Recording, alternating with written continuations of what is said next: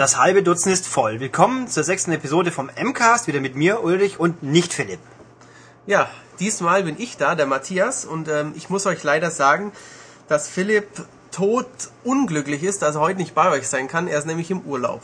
Und das ganz schön lange, nämlich voraussichtlich diese und die nächsten zwei Episoden müsst ihr ohne Philipp auskommen, mit einer Ausnahme, die hört ihr aber nachher noch. Gut, dann legen wir wieder los, wie immer mit den News, die subjektiv und unsinnig oder auch nicht unsinnig zusammengesammelt sind. Und zwar Nummer eins bestätigt jetzt Lego Rock Band von Warner und TT Games und Harmonix und MTV Games, also alle. Und äh, ja, eigentlich komisch. Zuerst, man dachte eigentlich immer so, ach, die Marke ausschlachten, das machen die Typen von Guitar Hero. Aber Rockband, ja, macht's jetzt auch ein bisschen. Also, die Bilder, die man bisher gesehen hat, es sind halt Lego-Figuren, die rumsteht.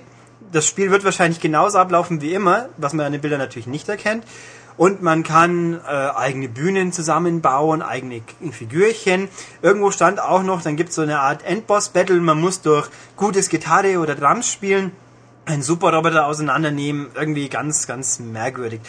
Ähm, ich weiß nicht, es ist ein bisschen komisch. Vielleicht könnte ganz witzig werden, die Musiklisten wie viele Tracks es geben wird, haben sie noch nicht gesagt, aber ein paar vorgestellt. Final Countdown von Europe ist dabei. Genau, und Blur, Song Number 2 war, und, two, dabei. Und äh, eins von Pink, jetzt habe ich nur vergessen welches, aber ein neues, ich glaube So What was?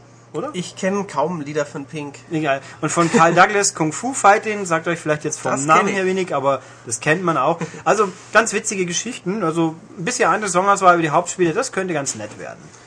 Ja, also ich bin zwar nicht der klassische Musikspiel, Rockband und Guitar Hero Fan, aber ähm, in Kombination mit der Klötzchenoptik, ähm, die Indiana Jones und Star Wars Teile waren ja echt lustige, nette Spiele, auch für, für Kinder, für mit der Freundin spielen und so. Also da wird wahrscheinlich ein, ein gruppenspieltaugliches äh, Erlebnis schon bei rumkommen, denke ich. Ja, interessant wird auch noch, ob sie irgendwelche lustigen Instrumente bringen. Vielleicht kann man sich eine Gitarre aus Klötzchen zusammenbauen oder die Drums. Also noch nichts angekündigt, soll gegen Ende des Jahres rauskommen. Schauen wir mal. Vorher kommt noch, ich habe den genauen Monat vergessen, aber ich glaube Juni, Juli, irgendwie so, Rockband Unplugged für die PSP. Ist jetzt war ja schon bestätigt, das hat man es auch gesehen. Ähm, Sieht, ja. sieht ein bisschen eher aus wie Amplitude. Ja, oder? ziemlich wie Amplitude oder Frequency, die ich ja damals lange nicht so gut fand. Und ich bleibe auch dabei. Harmonix hat erst richtig gute Spiele gemacht, wie sie Plastikgitarren dazu gebaut haben. so. Aber ja, kommt halt auch die Liedauswahl, irgendwie die besten der altbekannten und eine Handvoll neu, damit man auch wirklich die Sammler zwingt, quasi alles zu kaufen. Aber naja, wir werden es sehen. Ich könnte es mir vorstellen, dass es was taugt, aber es wird auf jeden Fall, da lege ich mich einfach fest, nicht so gut wie die normalen Rockbands. Jo. Dann in der Geschäftswelt, Square Enix hat jetzt Eidos endgültig aufgekauft. Mit dieser Woche ist es soweit, sie haben's. Und wir wissen noch nicht, was wir davon halten sollen, weil außer der Planung so diffuse Aussagen, ja, sie werden die Marken nützen und dieses und jenes ist noch nicht viel zu hören. Ähm, die lustigste Idee, die uns, die uns, dabei eigentlich eingefallen ist, dass in dem neuen Kingdom Hearts dann vielleicht Lara Croft mitspielt oder Raziel oder ein paar von den Hitman und äh, Kane Lynch Leuten ähm, gibt vielleicht ein paar ganz lustige Impulse, aber ob das wirklich äh, wahr wird, weiß ich nicht. Es wird auf, wohl darauf hinauslaufen, vermuten wir, dass ähm, nicht mehr Koch Media der Publisher von Square Enix Spielen in Deutschland sein könnte, sondern eben Eidos, weil die ja schon eine funktionierende Niederlassung ja, haben. Also das, ja, die ganzen alten Eidos-Spiele, die jetzt bekannt sind, also Batman und Mini Ninjas und äh, ja, was auch immer. Kenan Lynch wird ein neuer naja, Teil Kenan Lynch 2 soll was kommen. Also die werden, soweit man das bisher einschätzen kann, alle erscheinen, was auch im Fall von Mini Ninjas zum Beispiel echt toll ist. Ich fand es sehr niedlich. Und Batman werden wir demnächst mehr wissen. Also schönes Zeug und ja, was dann mit den ganzen Publishing Deals passiert, die Rising Star Games und so, wir wissen es nicht, aber ja, mal schauen, ob Eidos äh, Square wird auf jeden Fall nicht wie früher plötzlich den Publisher wechseln können, weil jetzt sind sie es ja selber. Schauen wir mal. Ähm, noch nicht offiziell bestätigt, aber nachdem es überall im Netz schon zu sehen ist, sagen wir halt auch was dazu. Von Sega kommen äh, Xbox Live Arcade wieder noch ein Stapel neuer, nicht neuer, wie auch immer. Ähm, alter. Alter, neuer irgendwie Spiel. Also Mega Drive und Automaten, Retro-Releases. Und zwar sechs Stück, von denen wir wissen. Sonic 3, Fantasy Star 2, Comic Zone, Shinobi und Altered Beast. Das sind jetzt fünf und ich sage, wer die kauft, ist selber schuld, weil die gibt's alle auf der Mega Drive Collection. für PS3 und 360 und die kostet 40, 50 Euro, da hast du dann 40, 50 Spiele, passt. Also wenn jemand unbedingt der Meinung ist, er müsste jetzt für ein paar neue Achievements so 5 Euro ausgeben, voraussichtlich 5 Euro, ja, selber schuld, kann man dir nicht helfen. Äh, das sechste Spiel, was dann noch kommt, das ist eine andere Baustelle, das ist nämlich Gunstar Heroes. Genau. Das ist von einem meiner Lieblings-japanischen Entwicklerstudios, nämlich von Treasure, die ähm, schon viele tolle Shoot'em-Ups gemacht haben, zum Beispiel Ikaruga, ähm, sind ganz groß im 2D-Bereich auch. Und ähm, ja, Gunstar Heroes äh, ist ein bisschen her, dass es rauskam. PS2-Spieler konnten es in der, ich glaube, Gunstar, in der Treasure Hit Collection oder ähnlich auch mal spielen, aber auf Next-Gen-Konsolen in HD ist es bisher eben nicht erschienen. Ja, also das ist eben der Knackpunkt. Das gibt's nicht auf dieser Mega Drive-Sammlung. Wieso, weshalb, warum, hm, kann uns keiner erklären. Ist halt Lizenzfragen. Jetzt geht's offensichtlich persönlich halte ich es für völlig überschätzt. Ich habe noch nie kapiert, was da so toll dran sein soll, aber hey, genug Leute finden es toll und die können es dann ja kaufen. Da lohnt sich schon eher mal. Also ich mag's. Ähm, ja. Auch Astro Boy war sehr gut. Auch so in dem Stil. Das, das ist halt so ein Run-and-Gun-Shooter, Probotector, so in die Richtung. Contra. Ja, das, das neue Gunstar Heroes für den Gameboy sah ja auch toll aus. Das war auch sehr gut. War auch ein schönes Sprite-Feuerwerk, doch. Ja, also auf dem Handheld finde ich passt es auch besser hin. Aber gut, nur zu, greift dazu. Wann es genau kommt, noch nicht so klar. Aber sie werden sicher in absehbarer Zeit aufschlagen. Also immerhin einer von sechs, der sich lohnt, ist ja auch schon mal nicht schlecht. Äh, für WiiWare angekündigt, just diese Tage ein Ottifantenspiel. Ähm, natürlich habe ich jetzt vor lauter Grauen den Namen nicht aufgeschrieben. Also es wird äh, irgendwie Karate-Fans. Ich hab's peinlich. Da sieht man, wie gut wir vorbereitet sind. Egal. Ähm, es ist von Snapdragon Games. Es ist ein deutsches Studio. Genau. Die ähm, haben Core Gang in der Pipeline. Das ist ein altes ehemaliges Xbox-Spiel, Jump and Run, das ähm, sehr putzig aussieht, jetzt irgendwann für Wii kommen soll. Das habe ich mir auf der letzten Games Convention angeschaut. Das war schon sehr hübsch. Und eben diese deutsche Firma, ja, ja. jetzt äh, die Ottifanten. Gut. Und das ist halt ein Ottifantenspiel, wo WiiWare-Spiel soll im Mai voraussichtlich kommen. Wir konnten es noch nicht spielen. Die Screenshots sagen mir, hey, ich bin ein Prügelspiel. Ein ganz normales Versus-Prügelspiel mit Ottifanten und äh, ja, also meine Erwartungen sind nicht sehr hoch, sagen wir es mir mal so. Wir werden es sehen, wenn es kommt, aber äh, Mai, irgendwo, ich finde, das passt auch nicht zu den Charakteren. Wenn gut, für Ottifan gab es mal einen Jump'n'Run, da wäre mehr drin gewesen, finde ich, macht auch mehr Sinn, aber mein, es gab ja schon, es ist das erste deutsch entwickelte WiiWare-Spiel. Es gibt ja schon zwei österreichisch entwickelte WiiWare-Spiele, nämlich von B+. Und wer Plättchen mal gespielt hat, dem tut's heute noch weh wahrscheinlich. Und das Niki Rock'n'Ball war immerhin ganz okay. Also das erste, das könnte also vielleicht doch das erste deutschsprachig entwickelte WiiWare-Spiel sein, das man kaufen kann, ohne sich hinten nach drüber ärgern zu müssen. Naja. Langer Satz. Ja. Gut. Ähm, die nächste News habe äh, ich aufgetan und zwar hat ähm, der Chief Executive Officer, also der Boss von It Software, ähm, Todd Hollandschad, in einem Interview mit einer amerikanischen Webseite einige interessante Sachen gesagt. Zum einen zu ihrem neuen Action-Mix Rage, dann zu ein paar Gerüchte zu Doom 4 besprochen und noch ein bisschen sowas über die allgemeine Wirtschaftslage gesagt. Ähm, da waren ein paar ganz interessante Sachen dabei. Ähm, zuerst wurde er gefragt, ähm, wie sie die aktuelle Marktlage sehen, ob sie sich immer noch als PC-Hauptentwickler sehen. Und da ähm, hat er eben gesagt, dass ähm, erstmals in der IT-Software-Geschichte ähm, nicht mehr der PC die Lead-Entwicklungsplattform ist, sondern bei Rage ist es eben die Xbox 360. Ähm, das ist schon ein ziemlicher Schritt eben für so einen langjährigen, erfol langjährig erfolgreichen PC-Publisher. Und das zeigt, dass sie dem, ja auch dem, dem immer wichtiger werden der Konsolen doch Tribut zollen. Und das, das Komische daran ist für mich, es hieß ja immer, oh, Rage wird ja Konsolenspiel, aber auf der Xbox die Medien sind so eng, da werden und um, gab es ja mal Gerüchte, die Texturen würden dann schwächer gemacht, damit sie draufpassen und dieses und jenes und jetzt ist es plötzlich die Lead-Plattform, also ja, das ist vielleicht für die PS3-Leute traurig dann, aber zumindest wird es dann wahrscheinlich auf beiden gleich aussehen. Genau, und nicht ähm, ein schwächerer Port, so wie es bei ähm, dem letzten Multiplayer-Shooter war im Quake-Universum, der auch die riesen Texturtechnologie von It verwendet hat und der dann ziemlich bäh auf der 360 aussah.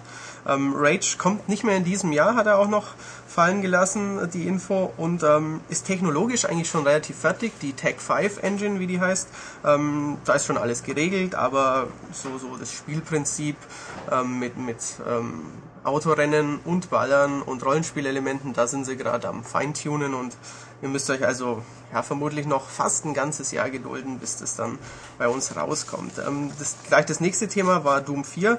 Ähm, über Doom 4 hat er nicht wirklich viel verraten. Es soll kein richtiger Neustart werden, weil das war ja Doom 3. Und äh, es soll aber auch kein normales Sequel, also kein normaler Horror-Shooter werden wie Teil 3. Ähm, viel mehr wollte er uns nicht verraten.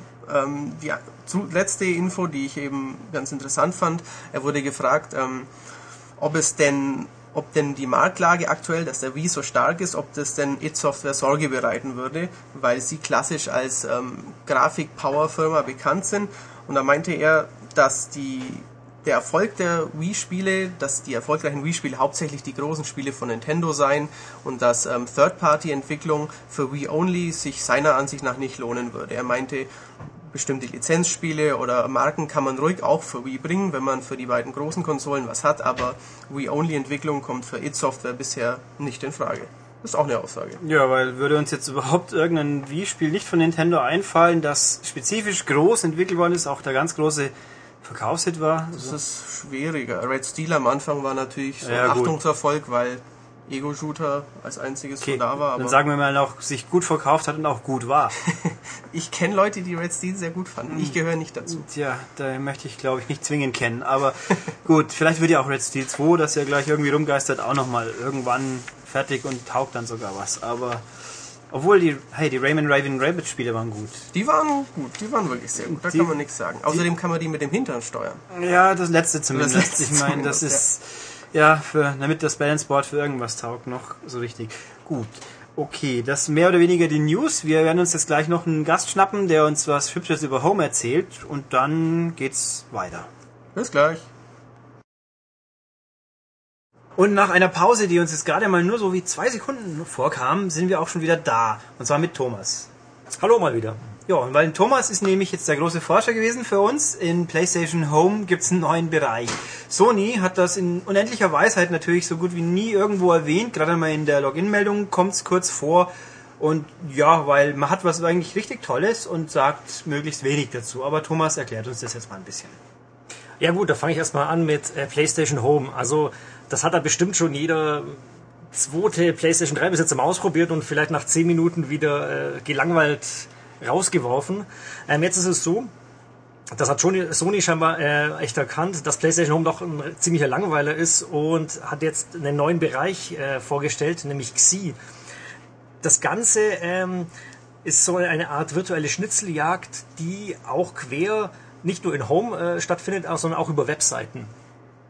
Ähm, dazu ist es so, man kommt ähm, in diesen sogenannten Wartungsbereich rein indem man einfach ähm, auf dem Hauptplatz, ich weiß nicht mehr wie er heißt genau, äh, in Home, bisschen rumsucht. Da findet man zum einen einen Kanaldeckel, den man, äh, den man runtersteigen kann. Und zum anderen äh, gibt es ein Xi-Symbol, das man eben anklickt und dass man dann einfach, ähm, wo man einfach praktisch dorthin teleportiert wird. So, dort kommt man dann an in diese sogenannte, ich glaube, Alpha-Tester Lounge oder ja, so heißt die genau. irgendwie. Das ist sozusagen der virtuelle Bereich für die Alpha-Tester von Home, aber gut.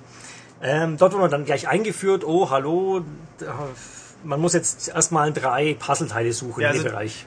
Zum das sagen, die Einführung ist auch ungewöhnlich für Home, nämlich eine Stimme aus dem Off begrüßt einen, oh, es ist schön, dass du diesen Raum gefunden hast und jetzt erkläre ich dir, wie Thomas sagt, quasi, was hier eigentlich los ist. Also wirklich so eine Art Mini-Story. Ob sie sich wirklich noch weiterentwickeln wird, das wissen wir noch nicht genau, weil Sony, wie gesagt, sagt ja gar nichts dazu, aber es kommt regelmäßig neues Zeug dazu.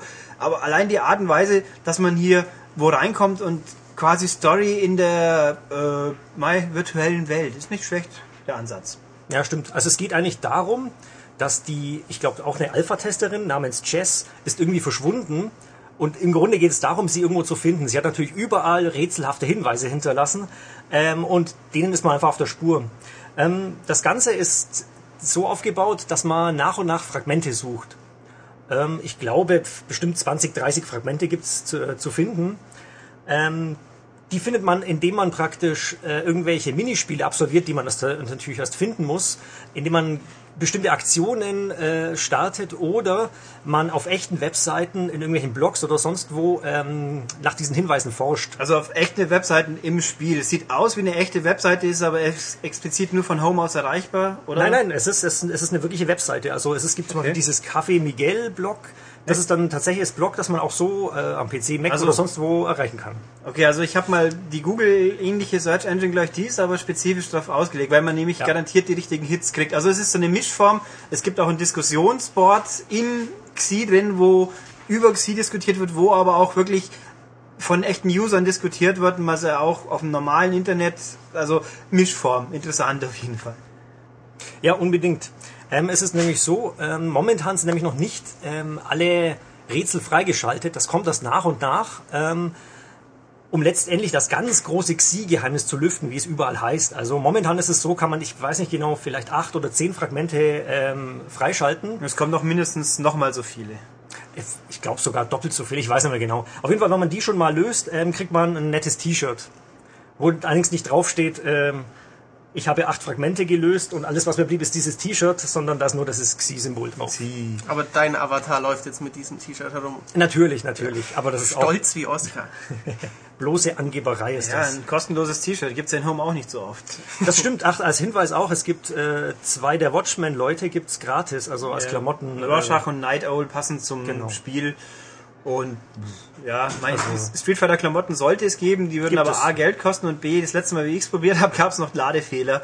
Da konnte man nicht mal schauen, was sie eigentlich kosten sollen. Aber Na doch, die gibt's, ich glaube, pro, pro Teil ungefähr ein Euro. Ich weiß Aha. nicht genau. Okay. Und dasselbe für Resistance, glaube ich, und ich weiß nicht. Killzone gab es gleich auch und irgendwelchen Krempel, Blödsinnigen. Also wer Geld ausgibt in Home, dem kann man auch nicht helfen, meine persönliche Meinung, aber gut.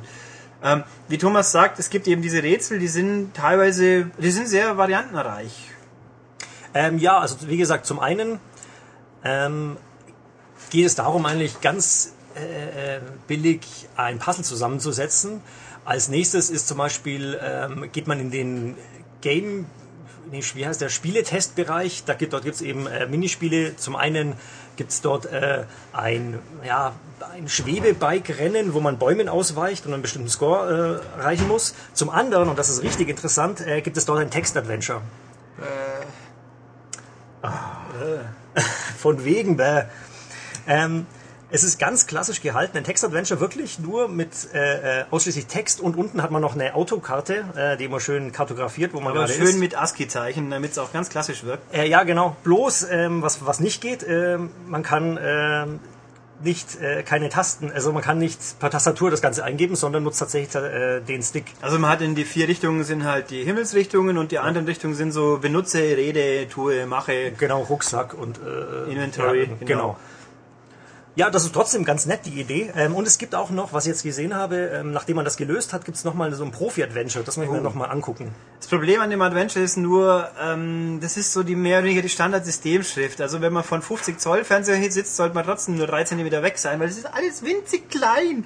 Furchtbar, meine Meinung, aber ja gut. Ich habe es jetzt noch nicht gespielt, das ist auf Deutsch, oder? Das Adventure. Ja, ist auf Deutsch, ja. Alles auf Deutsch, genau. Xi ist komplett alles auf Deutsch. Sprachausgabe, Texte, es gibt ein Rätsel, da muss man die Lieblingsband von Jazz, glaube ich, rausfinden. Dazu muss man einen Blog von einem ihrer Kollegen lesen, wo brutal viel steht, bis man endlich den Hinweis findet. Alles Deutsch, gut geschrieben, also da hat sich jemand wirklich Mühe gemacht mit.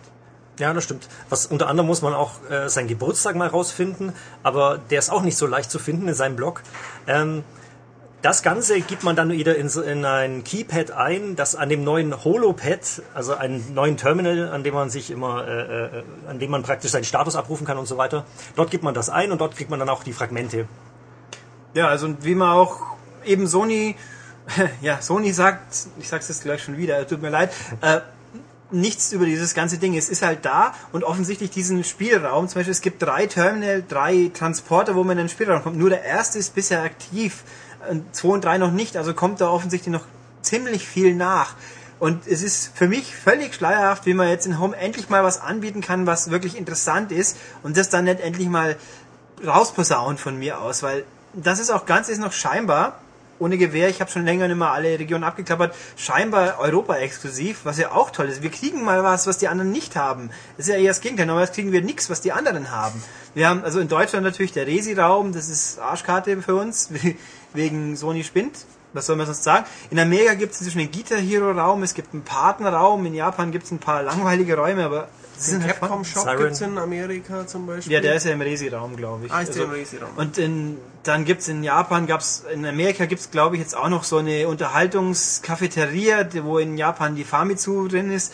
Also es gibt einen Haufen, den es bei uns nicht gibt, aber wir haben prinzipiell tatsächlich mal das Coolste jetzt, weil Xi ist richtig cool, da kann man viel Zeit drin verbringen. Muss sich halt mit den üblichen Geschichten ein bisschen rumärgern, jeder Raum, jeder Raum lädt extra und dieses und jenes, aber ja, feine Sache an sich. Ja, unbedingt. Ähm, vielleicht noch als Information, ähm, wer noch nicht PlayStation Home auf seiner PS3 installiert hat, ähm, das Teil registriert, glaube ich, 3 Gigabyte, also reserviert sich auf der Platte. Ähm, muss, klar, wie, wie du schon gesagt hast, muss viel installieren, also immer wieder ein paar Megabyte für einen neuen, einen neuen Raum, der reingeladen werden muss oder installiert werden muss. Aber ich finde, es lohnt sich, ähm, es macht jetzt Spaß, da rumzusuchen. Auch lustig ist natürlich, dass auch andere Leute ebenso rumrätseln, denen man dann hilft, beziehungsweise sich hel- helfen lässt von ihnen. Und letzten Endes ist es ist lustig, es ist wirklich nett gemacht und ähm, schaut es euch einfach mal an. Genau, abschließend kann man sagen, dass das, was Sony versäumt hat, jetzt Thomas und Ulrich übernommen haben. Sie Ja. haben für euch Und äh, stimmt, gesagt, und- dass das Ding toll ist. Und ganz abschließend, es kostet tatsächlich nichts. Also kein, keine 30 Cent für doofe Eintrittsticket, irgendwo nichts, das kostet nichts, es ist da, es funktioniert. Es wird noch mit Sicherheit ein paar Wochen lang dauern, bis alles mal gezeigt wird. Also auch Dauermotivation sozusagen ist da. Und ja, das zeigt, dass Home tatsächlich was können kann, wenn man sich entsprechend die Mühe gibt. Na, ich bin gespannt, wie es sich weiterentwickelt. Jo, dann gucken wir mal. Wenn es was ganz Spannendes gibt, weisen wir vielleicht auch nochmal darauf hin, damit ihr auch endgültig angeschaut habt. So, danke Thomas. Ja, bitteschön. Damit sind wir jetzt wieder bei den Spielen, über die wir die Woche noch reden wollen und anfangen tun wir mit Rockband Songpack 2. Das ist jetzt äh, mehr oder weniger ein Spiel, nämlich einfach eine Sammlung von 20 Liedern für Rockband. Unter anderem ein Divo-Lied, ein Rio von Duran Duran, was ich toll finde, poppige Lieder, es kommen ja doch relativ wenig bisher vor. Was haben wir noch? Mötley Crew, Lynyrd Skynyrd, Red Hot Chili Peppers, Fallout Boy, Garbage, also eine hübsche, ordentliche Mischung, auch für die weniger harten Jungs und für die harten Jungs sind auch ein paar Sachen bei. Ein bisschen was ist dabei, zum Beispiel ähm, das sechste Lied ähm, von Disturbed, Indestructible. Ähm, ein guter Track von der Band um David Drayman. Ähm, ich mag ja diese Musikspiele nicht so gern. Ich spiele die wirklich nur, wenn halt, ähm, Wenn man ihn zwingt. wenn man mich zwingt oder wenn wirklich coole Musik dabei ist. Disturbed macht mich an. Ähm, von Papa Roach ist auch ein Lied dabei. Ähm, leider nicht vom ersten guten Album, sondern von einem der nicht so guten. Aber es sind auch ein paar interessante Sachen dabei. Judas Priest, Motley Crue. Ähm, wenn man die live gesehen hat und weiß, dass die spaßige Musik machen, dann ist das sicher äh, keine schlechte Wahl. Es kostet aber Also ich- es kommt davon, wo man es kauft. Wenn man sich die günstige Variante, sprich aus England holt, sind es 24 Euro ungefähr. Bei uns glaube ich 30. Also wenn man alle 20 Lieder zusammenzählt, ist es billiger, als wenn man sie im Shop downloaden würde. Das ist der Knackpunkt dran. Weil eigentlich ist es wirklich nur ein Songpack. 20 Lieder, die man sinnvollerweise in Rockband oder Rockband 2 spielt. Man kann sie aber auch einzeln spielen. Das Ding hat dann quasi Interface von Rockband 1, also nicht sonderlich spannend, aber zum Spielen reicht's. Und äh, es gibt auch Achievements für. 250 Punkte auf der Xbox und auf wahrscheinlich Trophäen auf der PS3. Das habe ich nicht ausprobiert jetzt. Okay, also man kann das Ding spielen, wenn man bisher noch kein Rockband sich gekauft Richtig, hatte und also- sogar vielleicht nur eine Guitar Hero Gitarre. Genau, das geht. Also ist nicht sonderlich spannend, weil es ist einfach nur ein nah runterspielen, so wie beim ACDC Trackpack da auch. Das, äh, ACDC Live hieß es ja. Nur halt mehr Lieder und billiger. Und eine hübsche Mischung. Also, ich finde, wenn man Rockband mag und nicht von den Dingern schon mehrere gekauft hat, lohnt sich auf jeden Fall. Ein bisschen gemein ist, da sind eine Handvoll Lieder dabei, die in Alben, in Download-Alben drin sind. Äh, Von Pixies zum Beispiel. Wenn man dann das komplette Album downloaden möchte, kann, kauft man quasi ein Lied doppelt, was ja auch mei, ein bisschen gemein, aber letzten Endes finde ich eine hübsche Sammlung lohnt sich. Das Ding ist, gibt es für alle Systeme, für die es Rockband auch gibt, also PS2, PS3, Wii und 360 und ist eben Pack 2. Wenn jetzt jemand fragt, wo ist Pack 1 abgeblieben, hat, das gab's auch, aber nur für die Konsolen, wo man nicht downloaden konnte, also PS2 und Wii, finde ich jetzt auch ein bisschen doof. Ich hätte dieses Pack auch gerne eben, weil man sich Geld spart. Gibt's aber nicht. Also Pech für die großen Konsolen muss man halt die einzelnen Lieder so nachkaufen. Scheinbar in diversen Händlerlisten taucht schon auf. Von EA haben wir es noch nicht genau gehört. Kommt auch ein Trackpack 3 demnächst. Also Songpack 3 in einem Monat schon. Wird dann natürlich wieder die gleiche Baustelle sein. Also ich finde, schöne Ergänzung. Vor allem eben der Bonus, dass man sie auch einzeln spielen kann. Echt gut. Praktisch. So kann ein Ergänzungspack auch aussehen. Das ist schon okay. Gut. Äh, weiter mit Download-Spiel jetzt. Load Runner ist die Woche erschienen für 360. Load Runner ist ein ganz klassisches altes Spiel. Ich glaube, auf Apple II Computern war es das erste Mal. Man ist ein kleines Männchen, läuft über bildschirmgroße Level mit Mauerwerk und Leitern und Hangelstangen und sammelt Goldbrocken auf, die hier halt rumliegen. Und wird verfolgt von ein paar Feinden, die auch sich hangeln können und rennen.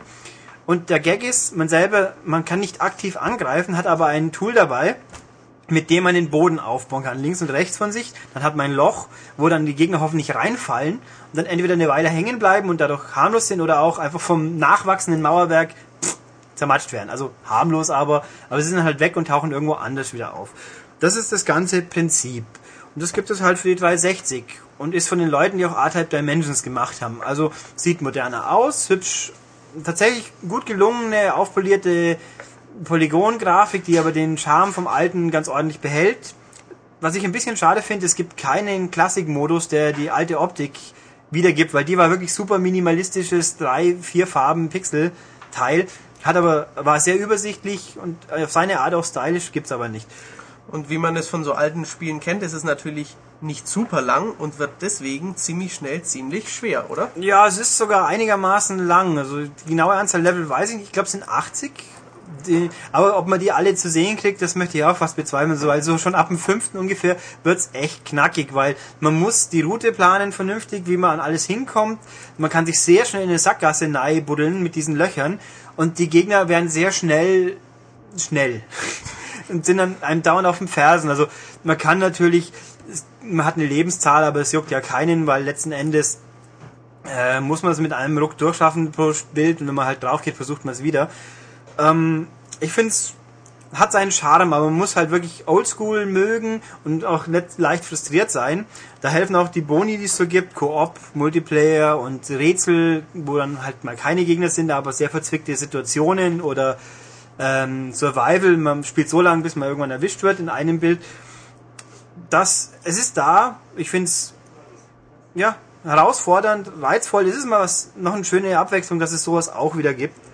Weil auch die Grafik passt auch eben modern. Ein paar Szenarien, wo dann auch neues Gimmick, jedes Szenario hat eine Art Spezialstein, der sich irgendwie aufs Gameplay auswirken kann. Aber halt eben, also ich würde da in dem Fall wirklich sagen, Demo probieren. Das kann man nicht ohne Einschränkung empfehlen, weil es einfach zu knackig wird, aus meiner Sicht für viele Leute.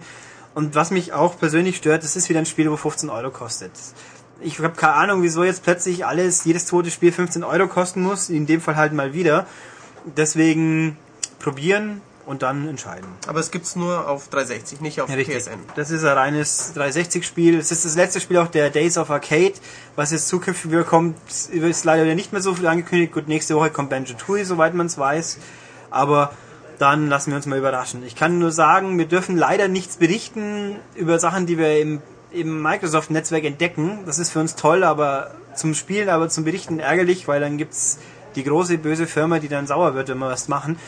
Es wird in der nächsten Zeit noch viel Tolles kommen, wenn sie es endlich mal anbieten. Also Schauen wir mal. Der Ulrich hat das nämlich immer schon ganz früh uns. Ja, ich bin Darf es euch aber nicht sagen und deswegen sitzt er wie auf glühenden Kohlen. aber er hält, er hält dicht. Ich halte dicht zur Abwechslung.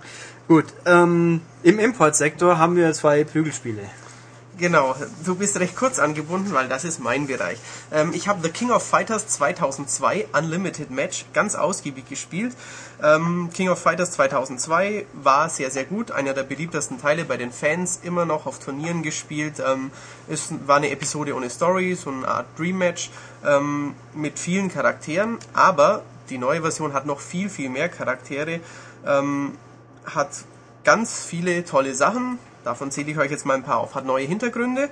Ähm, die sind grafisch in mancher Hinsicht nicht so liebevoll, nicht so pixelig, wie man es vielleicht von früher gewohnt ist, aber ähm, stimmig ähm, und fügen sich also auch gut zu den Kämpfern ein. Also die Kämpfer sind die ähm, üblichen Sprites, die man eben kennt, nicht die neuen HD-Sprites, die ihr irgendwann in diesem Jahr auf äh, in King of Fighters 13 erleben dürft. Also sieht es dann nicht irgendwie ein bisschen komisch aus, wenn ich die alten, relativ grobkantigen, pixeligen Kämpfer vor moderneren, saubereren Hintergründen habe? Ähm, eben nicht, diesmal nicht. Es gab schon King of Fighters Episoden, wo das Ganze so ein unsauberer Kompromiss war, aber diesmal nicht. Ähm, die Hintergründe sind eben auch ein bisschen pixelig, aber halt nicht mehr ganz so grob wie damals. Die Spielbarkeit ist sehr, sehr gut, das Balancing wurde verbessert und ähm, aufgepasst, es sind 66 Kämpfer dabei. Ist natürlich für jemand, der kurz reinspielen will, ähm, eine unüberschaubare Anzahl. Der probiert fünf aus und äh, kann von denen nicht mal die Moves und lässt es dann vielleicht wieder. Aber wenn man King of Fighters mag, äh, kann man damit äh, unglaublich viel Zeit verbringen und ähm, es sind irgendwie alle Kämpfer von King of Fighters 99 und 2002, die dazwischen erschienen sind, sind dabei. Einer nicht, das ist K999 oder K9999. Ähm, der ist aufgrund eines Lizenzstreits nicht dabei. Der ähnelt äh, ziemlich einem gewissen Anime-Charakter und deswegen durften die den nicht mehr verwenden. Wenn man aber den Neo Geo Classic Modus anwählt, der auf der Disk ist, dann ist der sogar auch wieder dabei. Aber das Wichtigste hüpft Mai. Äh, Maisbrüste hüpfen. Dann ist ja gut. Das wolltest du doch wissen. Genau, so Ähm, wie es halt sein muss. Ich Genau. Alles weitere dazu im Heft und noch mehr Brüste und Mädels dazu gibt's in Sugoi Akana Heart 2 ähm, ein Beat'em Up, auch aus Japan, ähm, Spielhallenportierung, die der zweite Teil ist von der Akana Heart Reihe. In diesem Beat'em Up gibt's nur Mädels, ähm, viele leicht bekleidete, viele total abgedrehte, die auf irgendwelchen Reittieren reiten, in Robotern daherkommen. Eine schwimmt sogar in so einer Art Wasserblase. Sehr, sehr lustige Charaktere. Ähm, die Sache hat nur einen Haken. Es ist eine Umsetzung von einem Spielhallenautomaten und die ist leider nicht gut gelungen. Ähm, bei schnellen Bewegungen gibt es ganz viele unschöne Pixel. Es gibt eine Eingabeverzögerung. Ähm, die Ladezeiten sind nicht besonders kurz. Ähm, es gibt noch ein paar Slowdowns, vor allem bei einer Kämpferin. Es wäre eigentlich ein richtig gutes Beat'em Up, so ein bisschen im Guilty Gear Stil, nicht ganz so komplex, aber mit vielen Air Dashs, mit einer Homing Attacke, mit einem ganz anspruchsvollen Kampfsystem. Wenn, wenn ihr jetzt sagt, oh, ich hätte gerne mal ein japanisches Prügelspiel, das bunt ist, das Spaß macht, mit dem ich 50 verschiedene Moves ausprobiere und lach, was da alles passiert, dann ist es immer noch das Richtige, auch wenn es nicht so gut umgesetzt ist. Aber wenn ihr jetzt wie unser Japan-Kollege Jan einerseits äh, der Beat'em Ups auf Turnieren spielt und der weint, wenn es eine Eingabeverzögerung oder einen Lag gibt, dann äh, müsst ihr das leider streichen. Ja, und beide Spiele sind auf absehbare Zeit wohl bei uns nicht raus. Bei Arcana Heart 2 möchte ich mal auch annehmen, wird gar nichts. King of Fighters 2. Die King of Fighters Spiele haben ja die Eigenheit, irgendwann kommen sie doch immer über, ich glaube, Ignition. Ja, Ignition macht Ignition. Also kann gut sein, dass es kommt. Was ziemlich sicher sein wird, es kommt irgendwann für Xbox Live Arcade, ist jetzt angekündigt worden letztens, aber wohl erst 2010, weil vorher soll irgendwie noch King of Fighters 98 kommen, was schon noch vor viel länger angekündigt worden ist.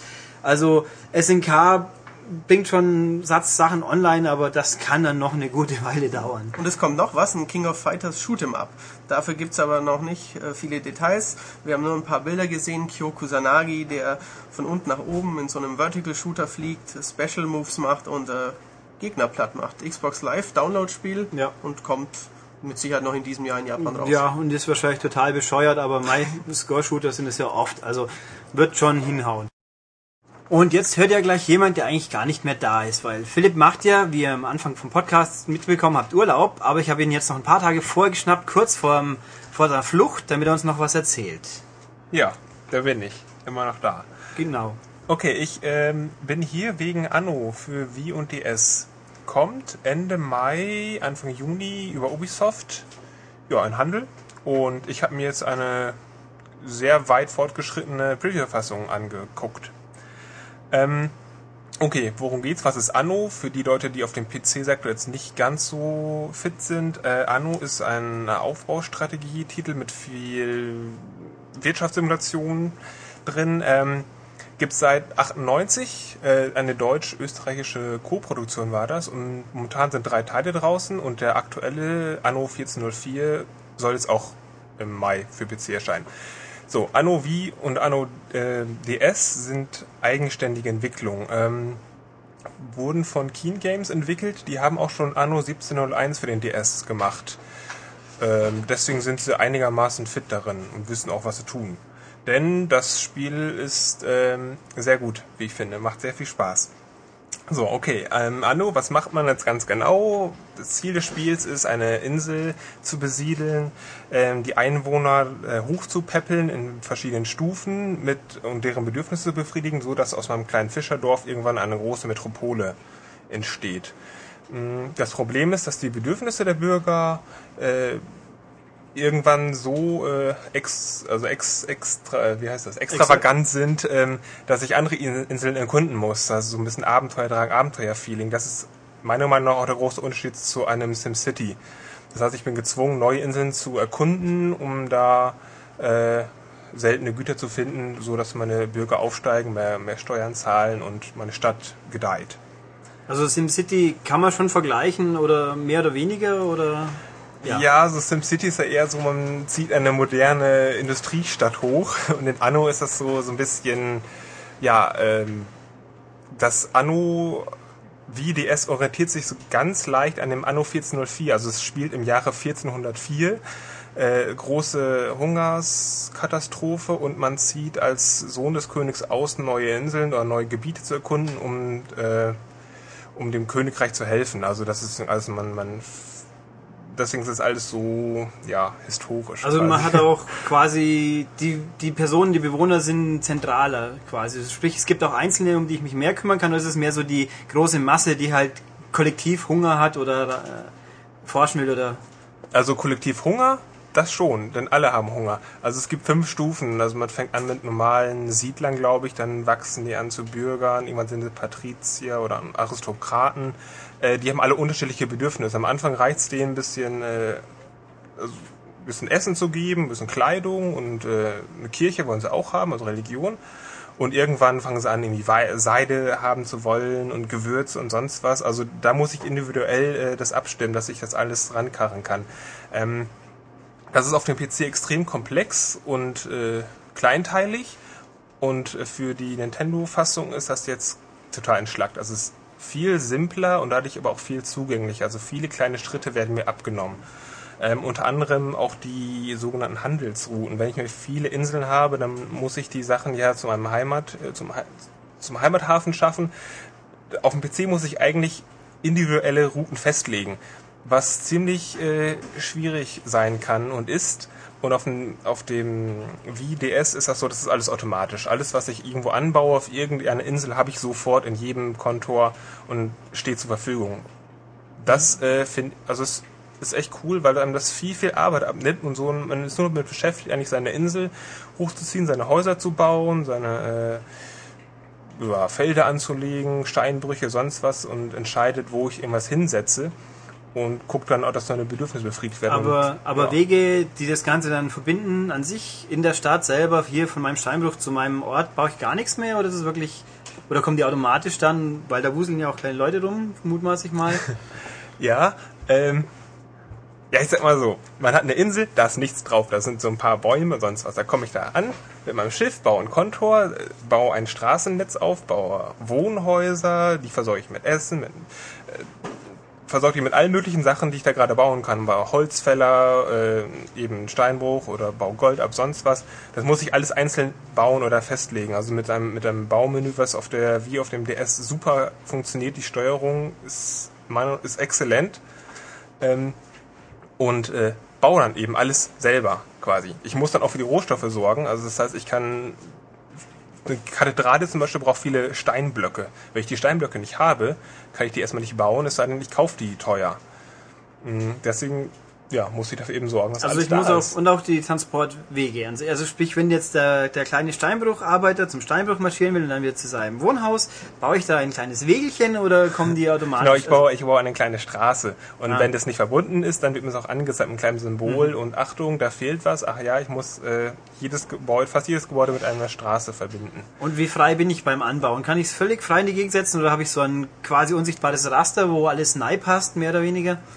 Ähm, Im Grunde ist man ziemlich frei darin, wo ich über was hinbaue.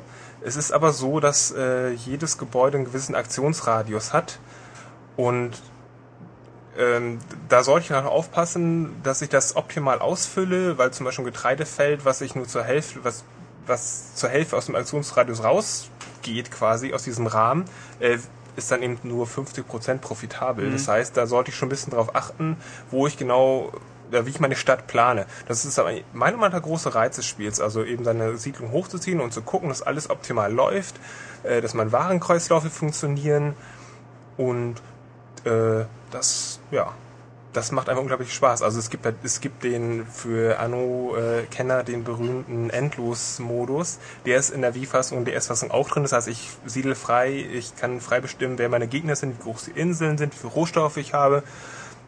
Es gibt da auch eben und da kann ich ganz äh, ganz in Ruhe locker so siedeln einfach. Und es gibt eben auch ähm, eine Kampagne, die gut ist, die äh, viele, viele, viele Sachen erklärt.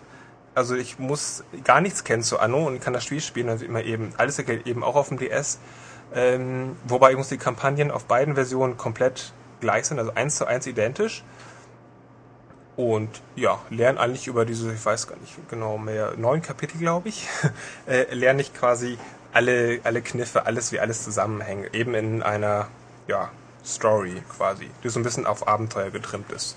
Ja, und wie schaut's so aus, optisch? Ähm, auf dem DS auf dem DS sehr gut, also sieht eigentlich genauso aus wie Anno 1701 damals auf dem DS, äh, ist alles gut zu erkennen. Auf dem DS gibt es ähm, zwei Zoom-Stufen, auf der Wii gibt es vier und man kann die Karte leider nicht drehen. Das ist natürlich das, blöd. Das ist Also, irgendwie schon ein bisschen blöd. Äh, aber eigentlich auch spielerisch ist nicht so wichtig. Auf der Wii sieht es eigentlich aus wie ein typisches Wii-Spiel. Also sehr, sehr bunt. Ähm, aber auch leider nicht sehr detailliert. Also gerade dieser Wuselfaktor, den du angesprochen hast, den Anno eigentlich auch hat, äh, ist mäßig. Also es gibt immer, man hat seine Arbeiter, man kann ihnen zugucken, was sie so machen, was sie gerade abbauen und die Markkarren, die auf den Straßen hin und her geschoben werden. Ja, aber da geht, da wäre mehr gegangen, finde ich. Hm, ja gut. Wie überraschend für ein Wii-Spiel. Aber also ich habe es auch kurz, ich, ich sag's jetzt einfach, auch, wir haben Hörer, die meinen, wir müssten alles auswendig kennen. Können wir natürlich nicht, weil nicht jeder spielt jedes Genre. Trotzdem möchten wir euch was über Spiele auch sagen, die nicht einer von uns auswendig kennt. Äh, ich habe nur kurz zugeschaut, es sieht sehr putzig aus und auch reizvoll für Leute, die eben mit Strategie sonst weniger am Hut haben, weil gut, SimCity kennen wir ja auch noch. Es ist einfach niedlich. Mal ein bisschen so bauen und die, mal schauen, was man aus der Stadt macht. Gibt's eigentlich sowas wie Katastrophen? Ähm, ja, es gibt äh, Krankheiten und es gibt Feuer.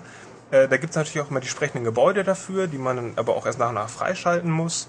Ähm, ja, wenn man die Gebäude hat, dann passiert eigentlich gar nichts mehr. Wenn man die nicht hat, dann beim Feuer zum Beispiel, man muss so schnell reagieren und die Häuser abreißen.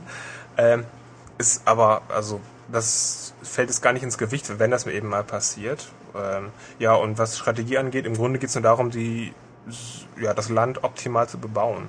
Was aber echt Spaß macht. Also Ja. ich bin, ich bin totaler Anno-Fan und äh, war echt überrascht, dass es so cool funktioniert auf der Wii und auf dem DS eben auch. Ähm, das, ja. Ja, wunderbar. Schön, dann gucken wir mal, wann kommt's eigentlich ungefähr raus? Ich sagte das bereits am Anfang.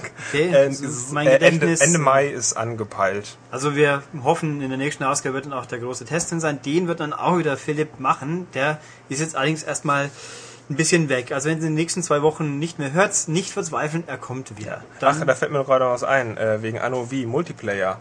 jo, Könnte ja wichtig sein. Es gibt einen Zweispieler-Modus, man kann aber nicht gegeneinander spielen, sondern nur zusammen. Das heißt, man unterstützt sich zusammen bei der Siedlung bauen und kann dann irgendwie dafür sorgen, der zweite Spieler kann dafür sorgen, dass der Markarren schneller läuft und so und kann dann irgendwie, ja, man arbeitet zusammen. Leider nicht gegeneinander. Das war aber immer schon das Problem bei Anno. Seit 16.02 ist, haben die es nicht hinbekommen, die Entwickler einen vernünftigen Multiplayer einzubauen. Jetzt hier schon wieder nicht. aber gut, was mich jetzt auf einer Konsole weniger schockt, die vor allem auch für Online ja nicht unbedingt ausgerichtet ist, weil vielleicht kommt ja mal ein großes, erwachsenes Anno für die anderen Konsolen, dann, dann soll es aber dabei sein. Na gut, schön. Dann schönen Urlaub, Philipp. Ja, den ich mit Sicherheit bereits dann habe, wenn der Podcast ausgestrahlt wird. Richtig. Er hat hoffentlich schon einen schönen Urlaub. Wenn nicht, wäre es ungünstig. Und dann hören wir uns in zwei bis drei Wochen wieder. Jo. So, jetzt ist diesmal wieder Michael bei uns. Hallo Michael. Hallo Ulrich. Und der war wieder mal unterwegs, wie eigentlich jede Woche mehr oder weniger, und erzählt uns jetzt dann mal was Frisches über seinen letzten Trip nach London und zwar zu Prototype.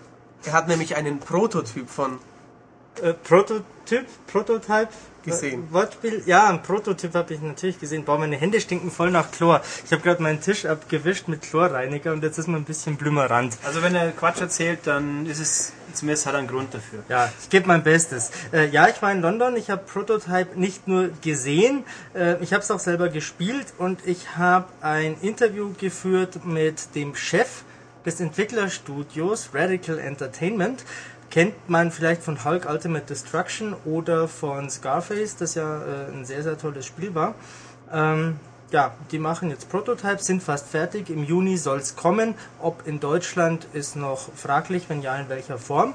Aber da habe ich es gespielt und weil mir das äh, noch nicht gereicht hat, die Eindrücke, habe ich gleich noch mit Activision einen Zusatztermin vereinbart und habe es dann noch viel ausgiebiger gespielt. Also fragt, was wollt ihr wissen? Erzähl mal einfach. Ich erzähl mal einfach, okay.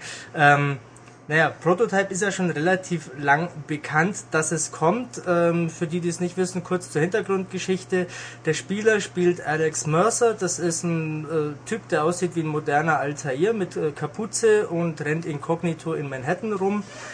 Wacht in einer Leichenhalle auf, wundert sich, was los ist. Draußen in New York tobt das Chaos. Da sind komische Mutanten unterwegs, die aus Nestern schlüpfen. Und da ist eine Spezialeinheit des Militärs namens Blackwatch unterwegs, die versucht, diese äh, um sich greifende Infektion einzudämmen.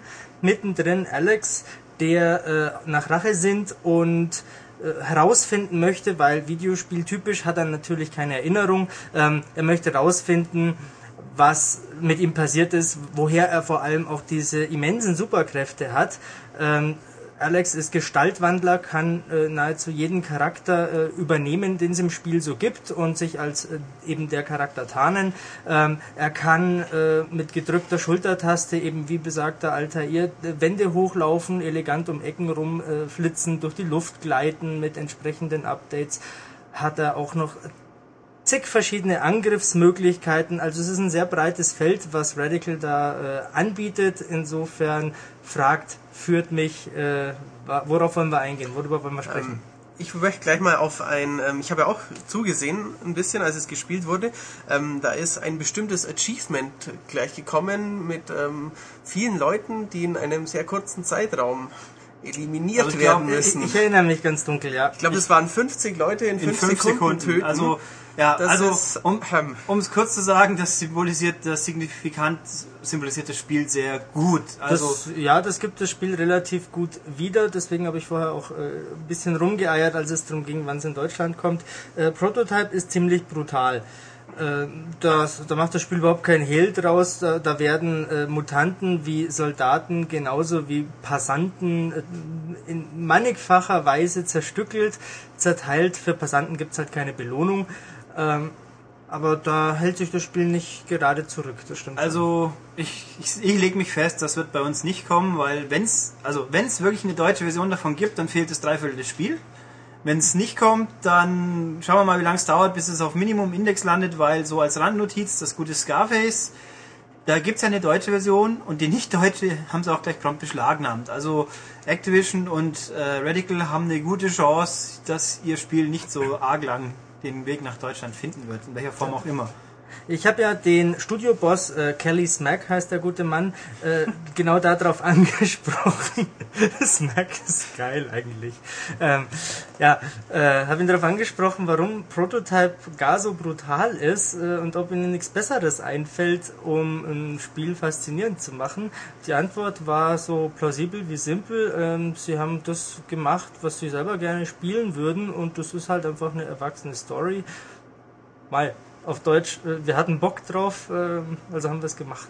Ähm, der Alex kann ja aber Gestalt wandeln und das ist nicht nur brutal, sondern bestimmt auch einsetzbar, um Ähm, vernünftige ja, Sachen zu machen. Ja, ja, natürlich. Das ist ja alles nicht so selbstzweckhaft. Das soll ja die Rache-Story, diese harte, brutale Geschichte äh, unterstreichen. Ähm, und man kann zum Beispiel, das habe ich ausprobiert, äh, Militärbasen einnehmen. Also in Manhattan äh, entbrennen ja hier und da irgendwelche Schlachten eben zwischen diesen äh, infizierten Mutanten und dem Militär. Und ich kann mich da als Alex einmischen. Wenn ich jetzt so eine Militärbasis äh, kapern möchte, kann ich entweder mit Pauken und Trompeten mit einem Hubschrauber da reinrauschen und alle, alle, äh, alles platt machen. Oder ich äh, schnappe mir den Kommandanten, assimiliere den, also verwandle mich in den und kann dann äh, unbehelligt da durchmarschieren. Äh, so eine kleine Stealth-Einlage. Ich kann mit dem entsprechenden Update, das ich mir kaufen kann, auch andere Soldaten bezichtigen, Alex Mercer zu sein. So quasi, der da ist es, ich habe ihn entdeckt und dann ballern die Kollegen da halt drauf und machen den platt. Das hört sich ganz gut an. Ähm, du hast ja schon gesagt, ähm, es geht richtig rund. Hubschrauber werden durch die Luft geworfen, hunderte Leute laufen rum, Autos explodieren. Ähm, wie sieht's denn aus, das Spiel? Es sieht äh, wenn man es einfach mal nur als das betrachtet, was es ist, nicht besonders gut aus. Äh, ein bisschen besser als das letzte Spider-Man, würde ich sagen. Ähm, also wir reden von Deadly, wie ist es? Web, of von Web of Shadows, genau. Ähm, was ja schon besser war als Spider-Man 3. es war besser als Spider-Man 3, aber irgendwie war es für Next Gen doch äh, enttäuschend. Aber ähm, ich denke deswegen so oft dran, weil es mich extrem an Prototype erinnert, außer dass man eben nicht schwingen kann und nicht so ein affiges Kostüm anhat. Aber was war die Frage? Ich habe vergessen. Ähm, die Grafik. Also das Infamous, schlägt durch. Okay. Infamous sah zum Beispiel besser aus. Infamous äh, sieht haben. besser aus als Prototype, ähm, spürbar schärfer würde ich sagen. Ähm, Prototype läuft, wenn ich mich recht erinnere, durchweg mindestens ziemlich flüssig, wenn nicht gar immer äh, sauber. Und es geht einfach so dermaßen die Post ab, dass jetzt einzelne Texturen oder Charaktermodelle nicht gerade die detailliertesten sind. Auch darüber habe ich äh, mit Kelly Smack gesprochen. Der hat mir das ganz klar so äh, erklärt. Man kann es im Heft dann im Interview nachlesen. Man muss immer, wenn man Spiele macht, Kompromisse eingehen und das ist einer davon. Ähm, Rest im Heft dazu. Also es geht so viel rund und es fließt so viel Blut, dass er immer nur auffällt, ja. dass die Pixel mal unscharf sind. Ja, so ist es. Ja, also der Gesamteindruck ähm, auch vom Art Design gefällt mir sehr gut. Ich war ja vorher skeptisch, auch als äh, ich das mal gesehen habe, dachte mir, oh, hässlich, äh, Blödsinn. Äh, nee, das Spiel ist toll. Richtig toll. Also es hat auch mehr zu bieten als nur Gewalt das hat deutlich mehr als nur Gewalt zu bieten, nämlich noch mehr Gewalt und mehr sinnlose Gewalt äh, und extrem absurde Gewalt. Und es hat sehr viele Nebenmissionen, äh, sehr viele äh, Möglichkeiten. Also wer Spider-Man gespielt hat, weiß, wie toll es ist, einfach planlos in der Stadt rumzusausen und Unfug zu machen, wie in GTA ja auch. Also man kann schon verstehen, wieso Activision Blizzard das als einen der äh, Vivendi-Posten behalten hat.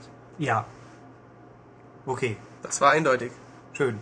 Dann, wir werden mal schauen, wenn es wirklich bei uns kommt, dann gibt es mit Sicherheit einen Test. Wenn nicht, dann schauen wir mal, was sich machen lässt. Und ja, okay. Danke, Michael. Gerne. Gut, und zum letzten Spiel noch kam uns heute frisch auf den Tisch, deswegen noch nicht super ausführlich gespielt, aber soweit, dass wir schon sagen können, ist nett, nämlich Marbles äh, Balance Challenge heißt das Ding jetzt. Das ist der Nachfolger von Kodorinpa. Das war eins der ersten Wii-Spiele und im Endeffekt ganz simpel.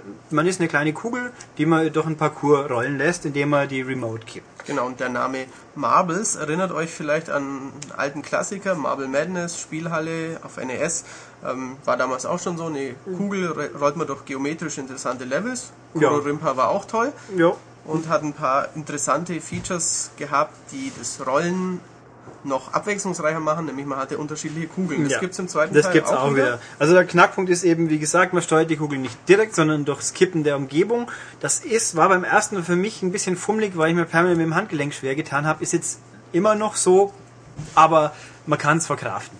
Ähm, der Gag ist, wie Matthias sagt, es gibt verschiedene verschiedene Kugeln, die halt unterschiedlich schnell sind oder schwer, schwer mit Rollgeschwindigkeit reagieren können, Elastizität und die halt angefangen von normalen Murmeln, dann gibt es so kleine Katzenfigürchen, das rummelt immer wieder Miau macht und so. Furchtbar putzig. Ja, super putzig, ganz, ganz süß und niedlich und die Grafik auch. Es ist bunt, aber nicht so ganz knall primärfarbenbunt, sondern schon auf niedlich getrimmt und süß, aber auch doch hübsch anzusehen für für Leute, die es jetzt nicht nur mit Rot, Grün und Blau und Gelb haben. Und ja, der Knackpunkt vom ersten Colorimpa war, es war wirklich hübsches Spiel, aber brutal kurz. Ich glaube, genau. 50 Level oder so waren wir gleich durch. Nach zwei Spieleabenden, nach ja. 5, 6 Stunden war man eigentlich durch. Ja, und das Ding hier hat jetzt mehr. Also 100, es gibt einen Story-Modus rund um eine kleine Ameise, die die Hilfe braucht. Ist ein bisschen merkwürdig, aber ganz niedlich anzusehen, kann man auch ignorieren, wenn man unbedingt will. Ähm, da sind 100 Levels drin, wie es aussieht. Die sind auch länger teilweise und knuffiger und härter.